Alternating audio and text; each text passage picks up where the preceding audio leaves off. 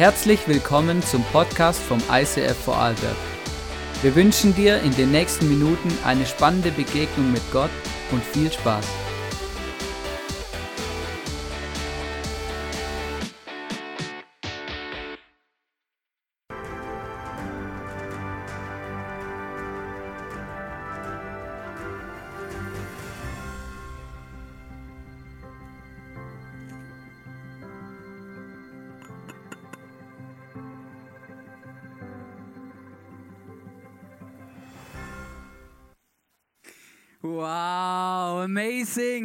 Wunderschönen guten Abend. Schön, dass du da bist. Mega cool. Hey, danke. Band, hey, einfach immer wieder amazing. Woo, genau. Unglaublich, hey, was man sich so alles. Ähm, ist immer so lustig, ja, wenn du dann so Weihnachtslieder singst, immer so der Anfang, die ersten paar Zeilen sind immer mega einfach und dann wird es immer interessant. Gell? Oder gemerkt, so, so ähm, ich weiß nicht mehr genau, wann, aber irgendwann so genau, wenn es dann um den Vers geht und so. Uns geht es immer so an Weihnachten. Also wenn wir Familienweihnachten so zusammen feiern, oder? Dann, dann manchmal singen wir zusammen. Mein Opa findet das mega, mega cool und ich habe grundsätzlich auch nichts dagegen. Es gibt andere, die finden das immer ein bisschen speziell und dann singen wir immer Oh du Fröhliche und immer dann so am Anfang alle lauthals Oh du Fröhliche und dann Oh du Selige funktioniert auch noch mal meistens. Der erste Vers geht auch noch und ab dem zweiten Vers das irgendwie das Gefühl, nur noch mein Opa singt. Ja. Ja, weil ich einfach gar nicht mehr weiß, wie es weitergeht. Ja, ist immer so witzig, ja, weil wir kennen immer nur die Anfänge und dann ist viel fertig. Ja. Hey, voll gut, schön, dass du da bist. Wir sind am Starten oder heute ist erster Advent, oder? Und ich, mir es immer so, der erste Advent, der überrascht mich jedes Mal. Also ganz ehrlich, ich bin immer überrascht, ja, weil ich mir immer denke, Alter, ist jetzt schon das Jahr vorbei? Ja, erster Advent, erster, zweiter Dezember und ähm, richtig krass. Und dann immer Story of Christmas, hey Weihnachten oder jetzt kommt wieder Josef und Maria, Esel und Weiße und äh, Geschenkle und alles drum und dran, alles, was es so auf sich hat. Und weißt du, in der Church ist es ja auch immer ein Riesenthema, weil du merkst, hey, wir wollen über das sprechen, um was es geht. Und dieses Jahr haben wir uns überlegt, hey, wir wollen ein bisschen anschauen, jeden Adventssonntag, also bis wir quasi an Weihnachten ankommen, so ein bisschen die Vorgeschichte von der Geburt von Jesus. So, was ist davor, so unmittelbar davor eigentlich so alles passiert und welche Personen und Persönlichkeiten hängen eigentlich mit dieser Story zusammen? Und heute wollen wir über zwei Menschen sprechen, die ein Ehepaar sind. Nicht immer sind es Ehepaare, die Menschen, die wir anschauen, aber diese Menschen, über die wir heute sprechen wollen, das war Zacharias und Elisabeth. Vielleicht hast du schon mal was von ihnen gehört, vielleicht auch nicht. Sie sind tatsächlich verwandt mit Josef und Maria, also zumindest Maria mit der Elisabeth. Und ähm, sie spielen eine mega entscheidende Rolle in dieser Geschichte von Weihnachten, in dieser Vorweihnachtszeit. Und ähm, ich habe keine Ahnung, ob du weißt, was Advent eigentlich bedeutet, aber Advent bedeutet Ankunft. Und Ankunft hat etwas zu tun, dass man Erwartungen hat und auf etwas wartet. Und auf was der Zacharias und die Elisabeth gewartet haben und was ihr Herzensanliegen war, ihre Erwartung auch an Gott, das werden wir jetzt sehen. Jemand wird uns diese Geschichte erzählen. Film ab.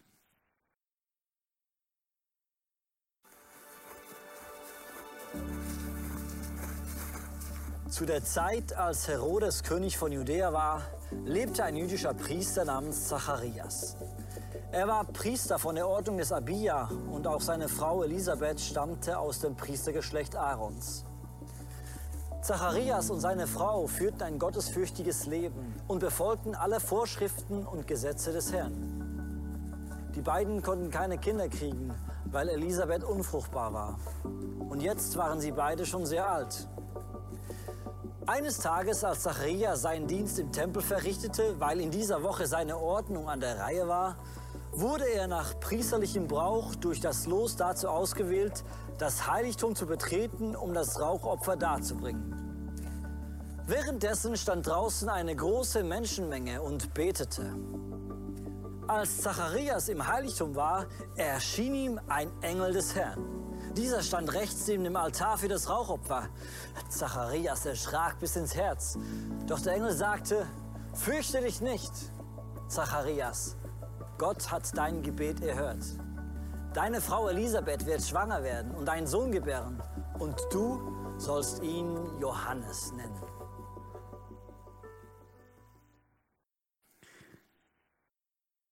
Dieses Ehepaar hat eine entscheidende Person auf die Welt gebracht, nämlich Johannes den Täufer. Eine Person, die wahrscheinlich auch mitverantwortlich ist, dass ich äh, meinen Namen trage. Johannes der Täufer, Elisabeth und Zacharias waren die Eltern von dieser Persönlichkeit.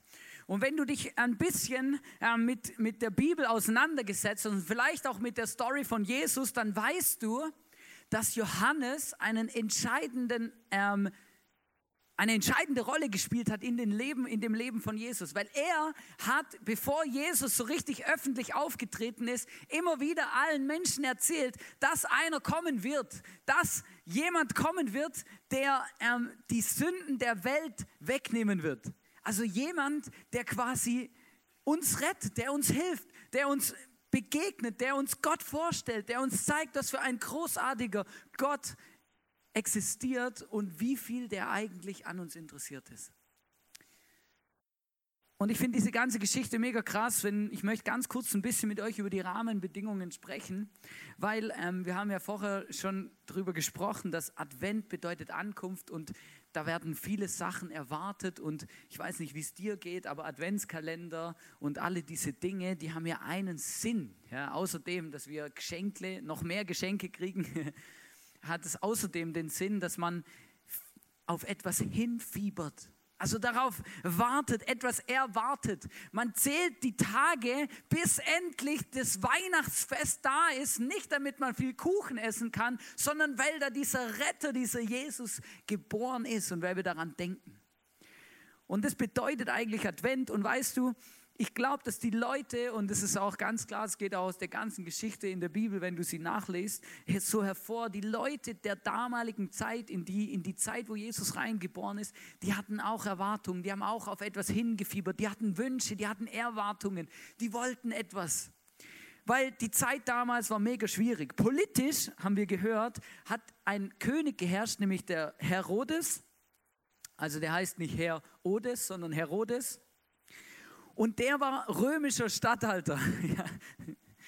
Der war römischer Statthalter. Das heißt, er war eigentlich kein Jude und er hatte eigentlich mit der Kultur dieses Landes ganz wenig zu tun, sondern der wurde eingesetzt von den Römern, die damals dieses Land beherrscht haben.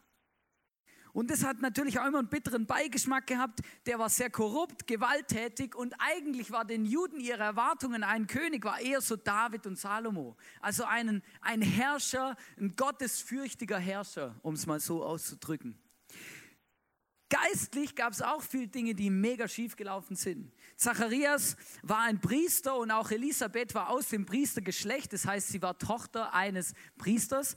Und, ähm, und die beiden, ähm, man kann es in der Bibel nachlesen, wir haben es auch gerade im Video gehört, sie waren noch welchen von denen Priester, die, die ihre erst, die Sache ernst genommen haben, also die, die, die Gott dienen wollten, die, die Gott ernst genommen haben, die nicht einfach gemacht haben, was sie wollten, weil damals gab es ganz viele Priester, die einfach mehr politisch wie geistlich unterwegs waren. Das heißt, es war ihnen eigentlich nicht so wichtig, was im Tempel passiert oder sonst wo, sondern einfach, dass sie gut dastehen, dass sie genug Macht haben und ähm, ähm, dass einfach so, dass die ganze Position auch zu ihren Gunsten ausfällt.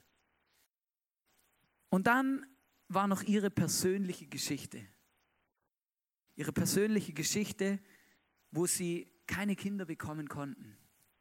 Weißt du, und ich finde es schon immer spannend, ich denke mir manchmal, wieso wählt Gott diese Personen aus, um einen Menschen auf die Welt zu bringen, der in seiner Heilsgeschichte, in seiner Geschichte, die er schreibt, so eine entscheidende Rolle spielt. Und wieso wählt er ausgerechnet Leute aus, die bis dahin gar keine Kinder bekommen haben?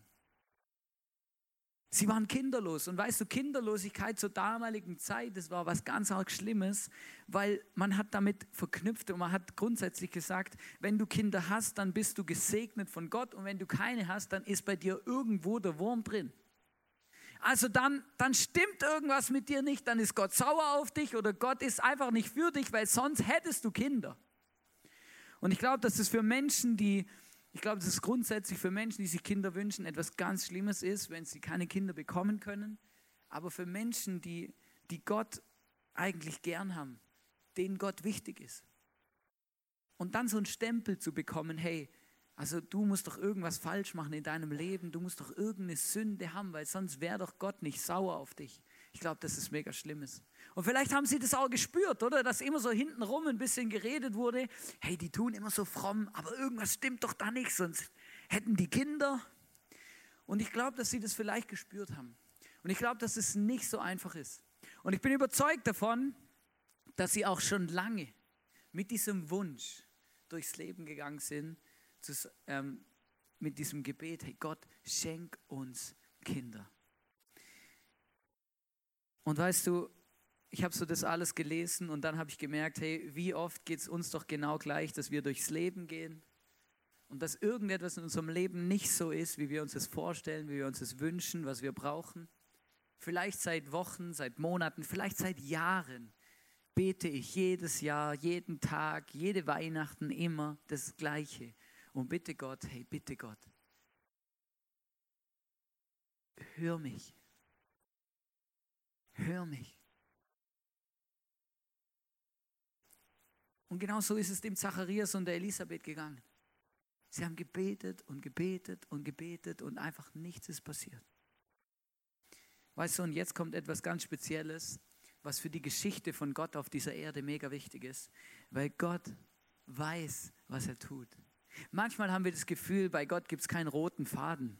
Manchmal haben wir das Gefühl, wenn ich mein Leben anschaue, ah, der rote Faden, der Plan, den Gott hat, der hängt gerade irgendwie in der Luft. Aber irgendwie ist er nicht so richtig sichtbar und auch nicht so gelegt, dass ich den gerade schön verfolgen kann, sondern ich habe das Gefühl, ich muss ihn suchen. Weißt du, und Manchmal fühlt sich das so an und ich glaube, dass das genau auch so eine Zeit war, wo es sich so anfühlt, weil die ganze Situation dieser Welt waren Erwartungen da. Politisch ist nicht gelaufen, geistlich, Korruption, Gewalt, äh, Machtkämpfe, persönlich, mega schwierig und genau in diese Situation kommt Gott. Und damit wir das ein bisschen verstehen, möchte ich euch etwas vorlesen, aber muss euch zuerst was erklären, weil es gibt ja zwei Teile in der Bibel. Es gibt mehrere Bücher, 66 Stück. Und es gibt zwei Teile, das Alte Testament und das Neue Testament. Der erste Teil und der zweite. Und in dem zweiten Teil wird viel von Jesus gesprochen und da spielt Jesus die Hauptrolle. Und auch der erste Teil ist schon mega ähm, auf Jesus hin konzentriert, ich sag's mal so. Aber zwischen diesen zwei Teilen der Bibel gibt es etwas mega Spezielles, was sich mega schlimm angefühlt haben muss, nämlich Stille. Du musst dir überlegen, das letzte Buch in dem Alten Testament, das ist der Malachi, das war ein Prophet, den Gott eingesetzt hat. Und der Prophet hat von Gott Dinge gehört und hat die weitergegeben und das Volk, also die Juden quasi immer ihnen erzählt, wie Gott über sie denkt, was sie machen sollen und was als nächstes läuft. Und ich glaube, das ist eines der entscheidenden Dinge in unserem Leben, dass, dass wir Gott hören und dass Gott mit uns spricht. Und jetzt stell dir vor, Gott entscheidet sich dafür, nicht mehr mit uns zu sprechen. Gott entscheidet sich dafür, mit seinem Volk nicht mehr zu sprechen und zwar 400 Jahre lang. 400 Jahre, es liegen 400 Jahre zwischen dem letzten Propheten des Alten Testamentes und dieser Gegebenheit, wo die Evangelien, also das erste, das Neue Testament, die Evangelien anfangen mit dieser Story von Zacharias und Elisabeth und der Geburt von Johannes dem Täufer. 400 Jahre. Weißt du, und wenn du in dieser Zeit gelebt hast, dann denkst du dir vielleicht, hey, ganz ehrlich, aber Gott hat uns im Stich gelassen. Wo ist denn dieser Gott? Alle unsere Väter haben krasse Sachen erlebt. Die sind durchs Meer durchgelaufen, die haben in der Wüste Manna gegessen, die haben äh, unglaubliche Dinge erlebt. Da waren Propheten, David und Goliath, die haben Kriege gewonnen. Und jetzt, jetzt sind wir einfach auf uns gestellt und was dabei rauskommt, sieht man ja Korruption, Gewalt. Ähm, einfach, es geht den Bach runter. Und dann kommt etwas mega Spezielles, weil Gott, als er quasi das Alte Testament beendet hat, hat er ein Versprechen ausgesprochen. Und das lesen wir in Malachi 3, Vers 23 bis 24. Das ist eben das letzte Buch im Alten Testament. Da steht, doch bevor der große und schreckliche Tag des Herrn kommt, sende ich euch den Propheten Elia. Er wird die Herzen der Väter ihren Kindern und die Herzen der Kinder ihren Vätern zuwenden, damit ich bei meinem Kommen nicht das Land vernichten muss. Als Gott dieses alte Testament, diesen Teil der Bibel beendet hat, diesen Teil der Geschichte, hat er schon vorbereitet, was kommen wird, nämlich die Geburt von Jesus, die Geburt von einem Retter, die Geburt von einem, seinem Sohn, der alles wieder ins Lot bringt, was krumm und schief gegangen ist. Und weißt du, was ich mega spannend finde? In der Vorbereitung habe ich mir angeschaut, was die Namen Zacharias und Elisabeth bedeuten, wenn du sie übersetzt. Und Zacharias bedeutet, Gott erinnert sich. Und Elisabeth bedeutet, Versprechen Gottes. Gott beruft nach 400 Jahren Funkstille zwei Menschen für eine krasse Aufgabe und es war eine krasse Berufung, werden wir gleich noch drüber reden, oder? Der steht im Tempel und dann kommt ein Engel, oder? Ich weiß nicht, wer von euch schon mal einen Engel gesehen hat und dem persönlich Hallo gesagt hat. Gott beruft zwei Menschen und in diesem Namen dieser Menschen sagt er schon, ich habe mein Versprechen nicht vergessen. Ich weiß ganz genau, was ich versprochen habe, nämlich es wird jemand kommen und der wird alles verändern und der wird neue Hoffnung bringen. Der wird etwas, es wird etwas kommen. Weißt du, und manchmal fühlt sich das ja in unserem Leben auch so an. Vielleicht hast du die Momente schon gehabt. Du liest etwas in der Bibel, du merkst, Gott gibt Versprechen und die Bibel ist voll von Versprechen Gottes. Und du läufst durchs Leben und du hast das Gefühl, Gott, wo bist du? Du hast mir versprochen, in der Bibel steht, dass Gott alle Tage bei uns ist bis, ans der Welt, bis, bis Ende der Welt. Ja, das ist ein Versprechen Gottes, aber manchmal laufe ich durchs Leben und dann frage ich manchmal Gott wirklich, ja, wo bist du jetzt? Du hast gesagt, du bist immer da, aber im Moment fühlt es sich nicht so an. Weißt du, und genauso haben sie sich auch gefühlt, aber das ist genau das. Wenn Gott etwas verspricht, dann wird er Gott es immer halten. Gott erinnert sich an seine Versprechen.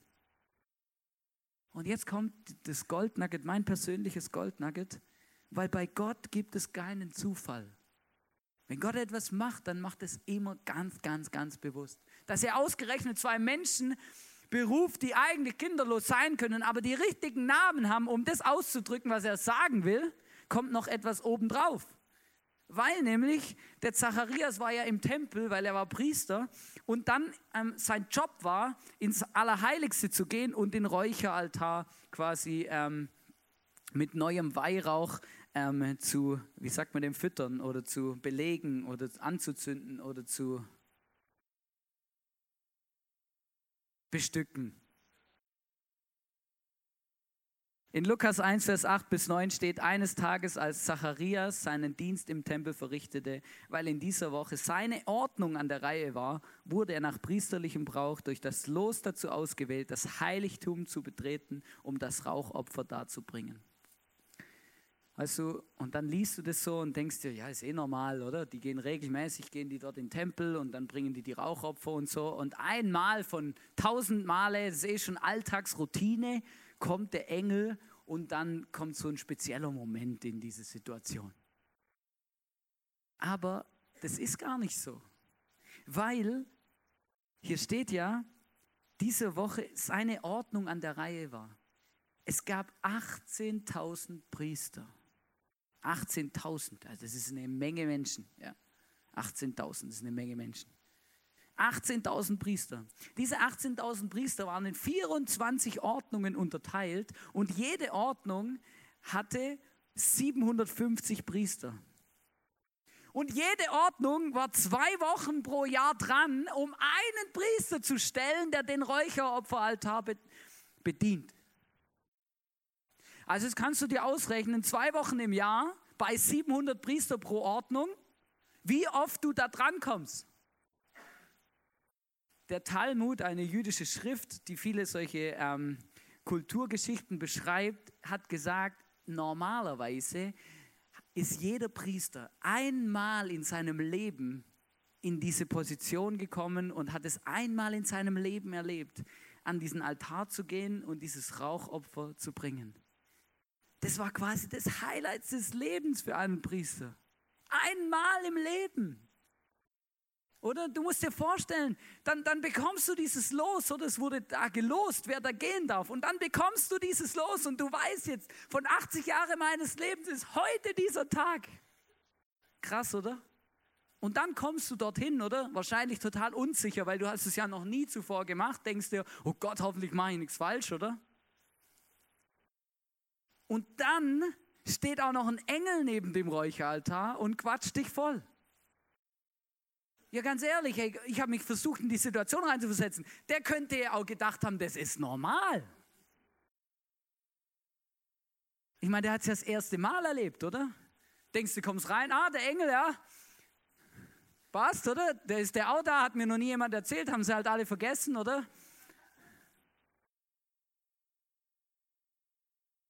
Und dann steht dieser Engel dort an diesem Altar und sagt ihm etwas, wo sein Herz hundertprozentig getroffen hat, wie, wie weiß auch nicht was, weil dieser Engel sagt zu ihm folgendes, in Lukas 1, Vers 13 steht es, hab keine Angst, Zacharias, Gott hat dein Gebet erhört. Deine Frau Elisabeth wird dir einen Sohn schenken und du sollst ihn Johannes nennen. An diesem besonderen Tag, das einzigste oder vielleicht das erste Mal, wo er diesen Räucheraltar bedient und das, das tut, was ein Priester tut, sagt dieser Engel zu ihm, ihr werdet einen Sohn bekommen. Und das in einer Situation, wo er wahrscheinlich eh schon mega nervös war, Adrenalin ohne Ende. Und dann auch noch das.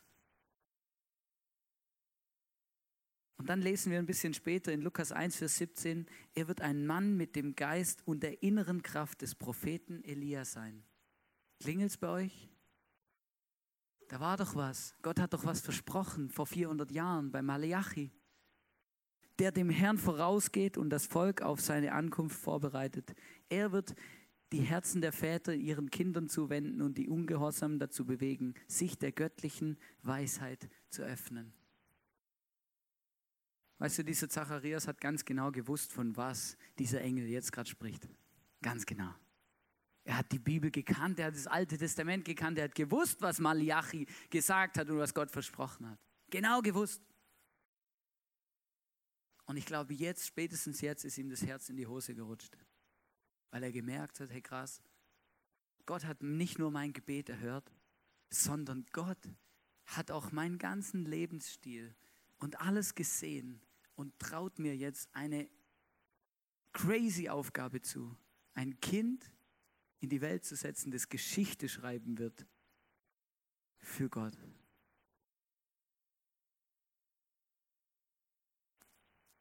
Weißt du, manchmal merke ich das in meinem eigenen Leben, dass wir Gott so wenig zutrauen.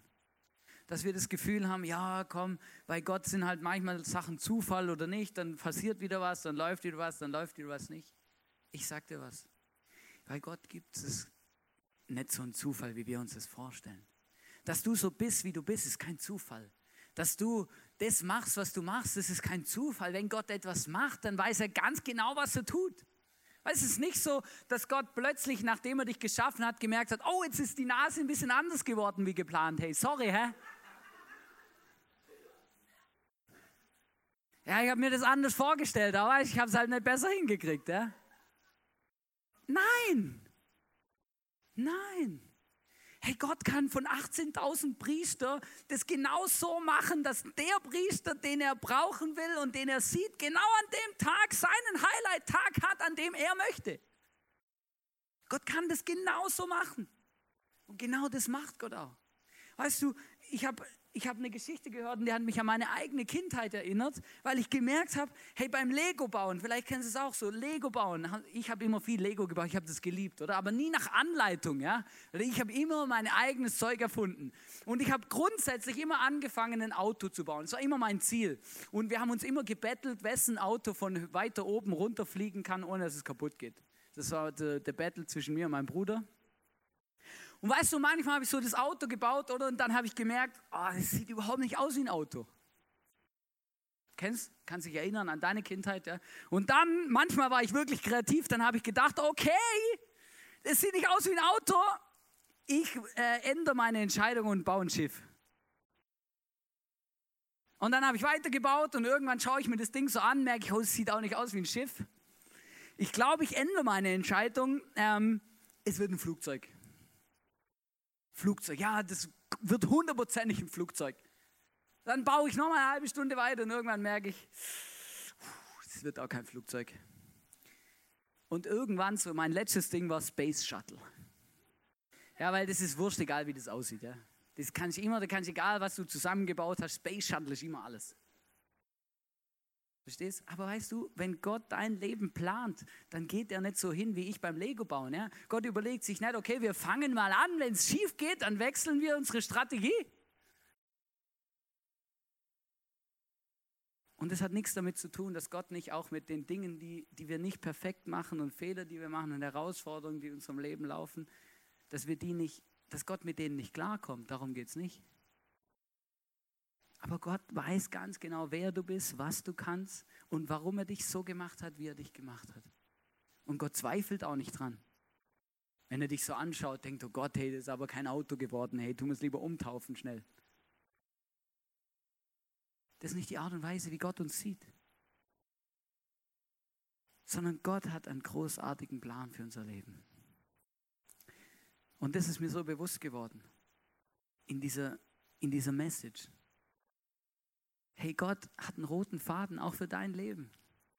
Und da gibt es ein paar Stationen, die hat Gott geplant und die sind ganz klar. Mindestens die Geburt und das Ende sowieso. Weil Gott wünscht sich, dass du ihn kennenlernst und dass du eine Beziehung mit ihm hast und dass du deine Ewigkeit mit ihm zusammen im Himmel verbringen wirst. Und es gibt noch mehr Dinge, die Gott gesetzt hat. Ich würde aufpassen, alles in die Schiene reinzuwerfen Manchmal sagen ja Leute, ja, hat Gott den perfekten Partner für mich? Und dann merke ich, ja, bestimmt, aber es ist vielleicht nicht nur ein einziger, sondern es gibt vielleicht mehr Optionen, weil stell dir mal vor, irgendeiner tut in dieser Kette die falsche Entscheidung treffen. Dann ist die ganze Welt am Arsch, ja? Weil immer wenn einer jemand Falsches heiratet, der theoretisch geplant war, dann schnappt er immer jemand anderem den Perfekten weg. Das heißt, jeder heiratet dann immer jemand Falsches.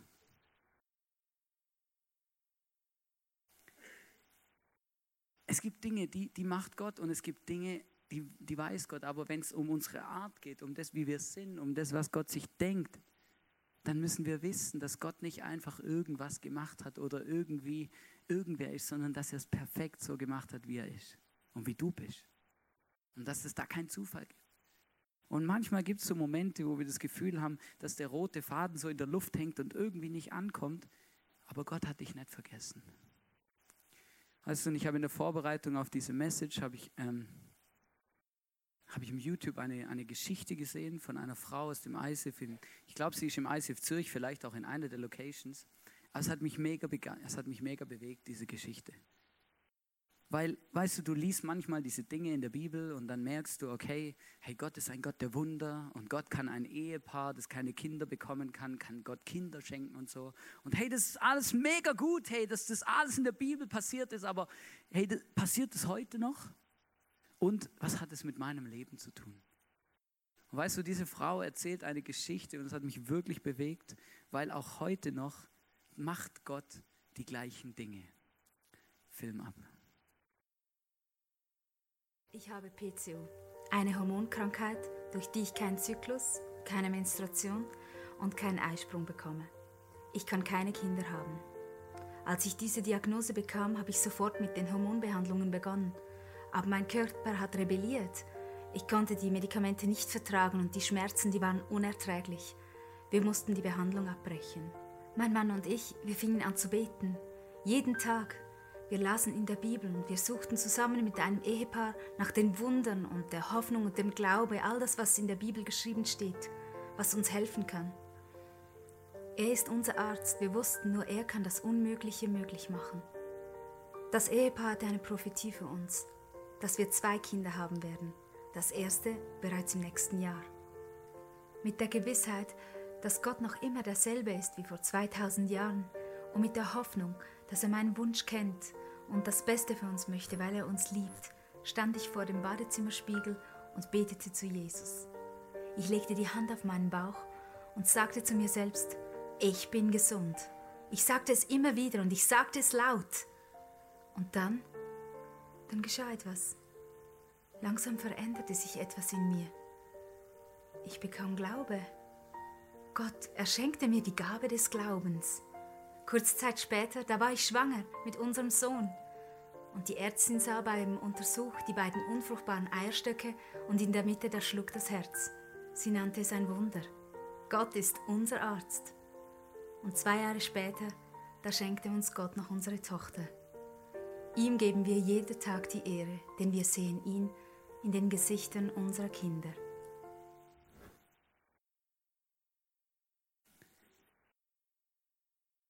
Wow. Das ist mega krass. Mega. Stellt euch das vor. Eine Frau, die biologisch unfruchtbar ist, das ist biologisch nicht möglich. Weißt du, das Krasse finde ich auch, Gott hat sie auch nicht einfach fruchtbar gemacht. Sie war nach der Geburt ihrer beiden Kinder immer noch unfruchtbar. Aber Gott kann Dinge in unserem Leben verändern, auch wenn wir das nicht für möglich halten.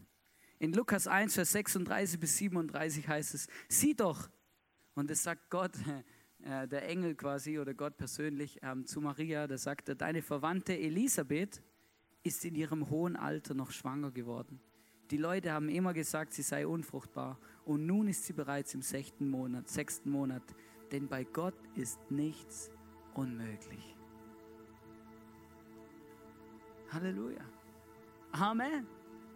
Amen. Amen heißt, so sei es. Und wir haben überlegt, wir haben wirklich uns Gedanken gemacht, hey, wie können wir als Church zusammen in diese Adventszeit starten und einfach zusammen da unterwegs sein.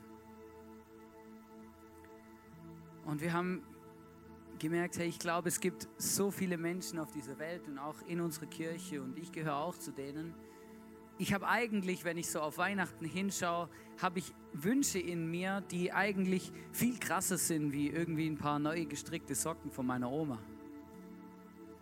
So Dinge, die man auch nicht mit Geld kaufen kann. So Dinge, die eigentlich meine, mein Herz sich wünscht. So Gebetsanliegen, für die ich vielleicht schon Wochen, schon Monate bete, die aber irgendwie ich Gefühl habe, dass sie immer, wenn ich sie ausspreche, an der Decke hängen bleiben, weil wenn Gott sie gehört hätte, dann wäre ja schon was passiert. Und ich hoffe und ich wünsche mir von ganzem Herzen, dass keiner von uns 400 Jahre warten muss.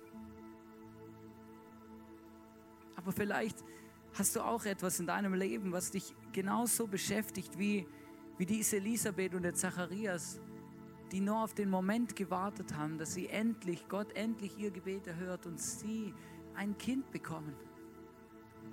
Vielleicht geht es dir so wie dieser Person im Video und du weißt, es gibt etwas in meinem Leben und es sieht unmöglich aus, biologisch, ich kann das abschreiben, verstehst du? Das ist quasi, also das, die, die, der Moment der Hoffnung ist gleich null das Hoffnungsbarometer ist irgendwie, das gibt es gar nicht. Aber ich sag dir was. Ich glaube, das Letzte, was wir aufgeben dürfen und sollen, ist unsere Hoffnung. Gott ist ein Gott, der hat den roten Faden immer in der Hand und der geht ihm immer nach. Und auch wenn du ihn manchmal verloren hast und du das Gefühl hast, hey, ja, ich weiß auch nicht, aber bei mir, ich weiß auch nicht, wo Gott ist. Also im Moment gerade spüre ich ihn überhaupt nicht, er ist so weit weg. dann möchte Gott dir immer wieder begegnen und dir sagen, hey, hier ist mein roter Faden. Ich weiß genau, wo du stehst, ich weiß, wie es dir geht, ich weiß, was dich beschäftigt und ich weiß, wann der Zeitpunkt ist und der Moment kommen wird, wo ich dir begegne, wo ich dir etwas zeige oder etwas schenke, was du im Moment noch gar nicht für möglich hältst. Und wir haben einen Action Step vorbereitet für uns.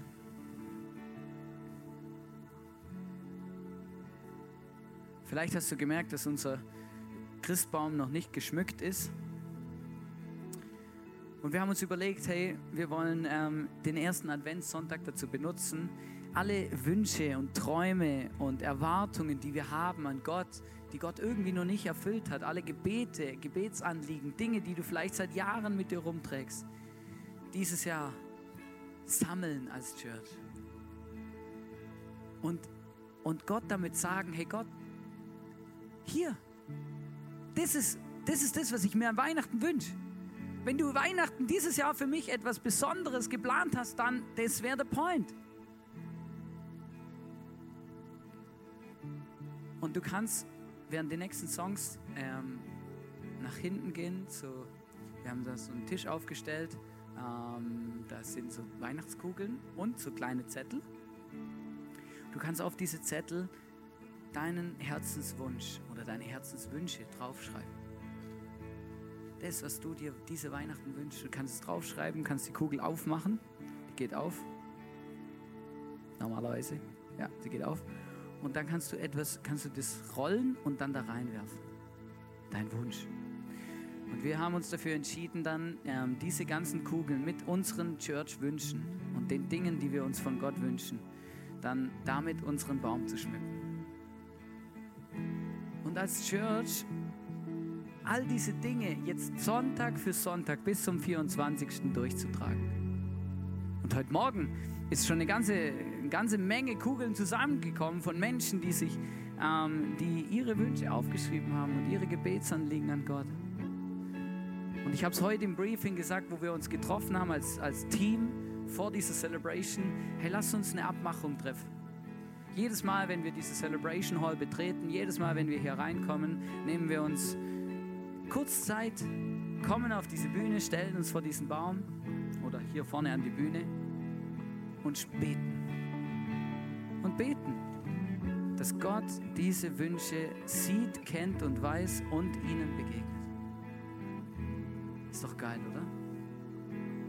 Und ich wünsche mir für dich und für mich, dass diese Weihnachten ein ganz besonderes Weihnachten für dich wird, weil du erlebst, wie Gott dir begegnet. Und wenn du merkst, dass Gott deinen Wunsch noch nicht erfüllt hat, dann nimm ihn mit ins neue Jahr. Aber vergiss niemals, wenn Gott dir etwas versprochen hat, dann wird er das auch halten und er wird sich auch daran erinnern. Immer. Auch wenn es manchmal ein bisschen länger dauert.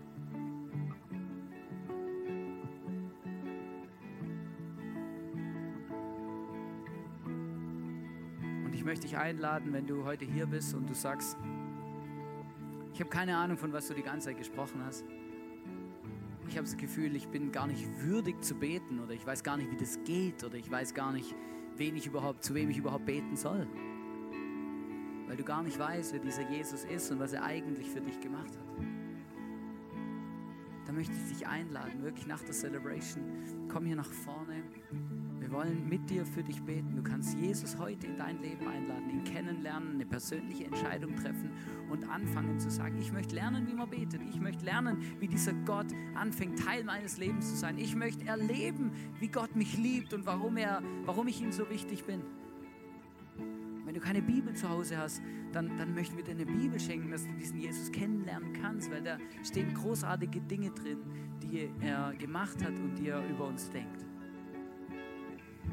Und vielleicht merkst du, hey, mir ist es, für mich stimmt es nicht, wenn wir einfach nur eine Kugel aufhängen und dann irgendjemand irgendwie betet. Dann, dann kannst du auch nach der Celebration hier nach vorne kommen. Einige von unserem Team, ähm, wir haben vorher darüber geredet, werden einfach hier vorne an der Bühne sein. Und wenn du es auf dem Herzen hast, dass du mit jemandem noch beten kannst für das, was in dieser Kugel steckt, dann nimm das in Anspruch. Komm nach vorne und lass uns beten zusammen. Für das, was du mit dir rumträgst, für deinen persönlichen Weihnachtswunsch, für deine Erwartung an Gott. Und ich wünsche mir, dass dieses Jahr das Weihnachten ist, wo Gott ihn hört und dass du Gott erlebst und er dir begegnet. Lass uns aufstehen. Lass uns zusammen beten. Ich möchte abschließend die Message damit und dann im Worship starten und dann Zeit für unseren Action Step geben. Gott, ich danke dir, dass du ein großartiger Gott bist. Danke dir, dass du uns kennst und liebst über alles. Du siehst, was wir für Wünsche und für Erwartungen in uns rumschleppen, was wir mit uns rumtragen. Und wie oft wir es dir schon gesagt haben. Und wie oft wir gefühlt keine Antwort bekommen haben. Oder irgendwie vertröstet wurden oder irgendwie irgendetwas einfach speziell ist.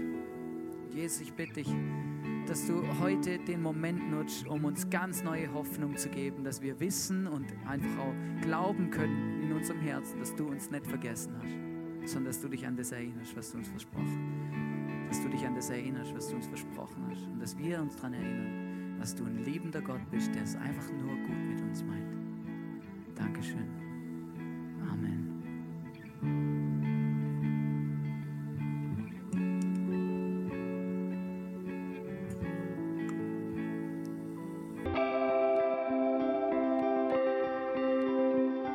Wir hoffen, dass dir diese Predigt weitergeholfen hat. Wenn du Fragen hast, schreib uns eine Mail an info at icf-vlbg.at. Alle weiteren Informationen findest du auf unserer Homepage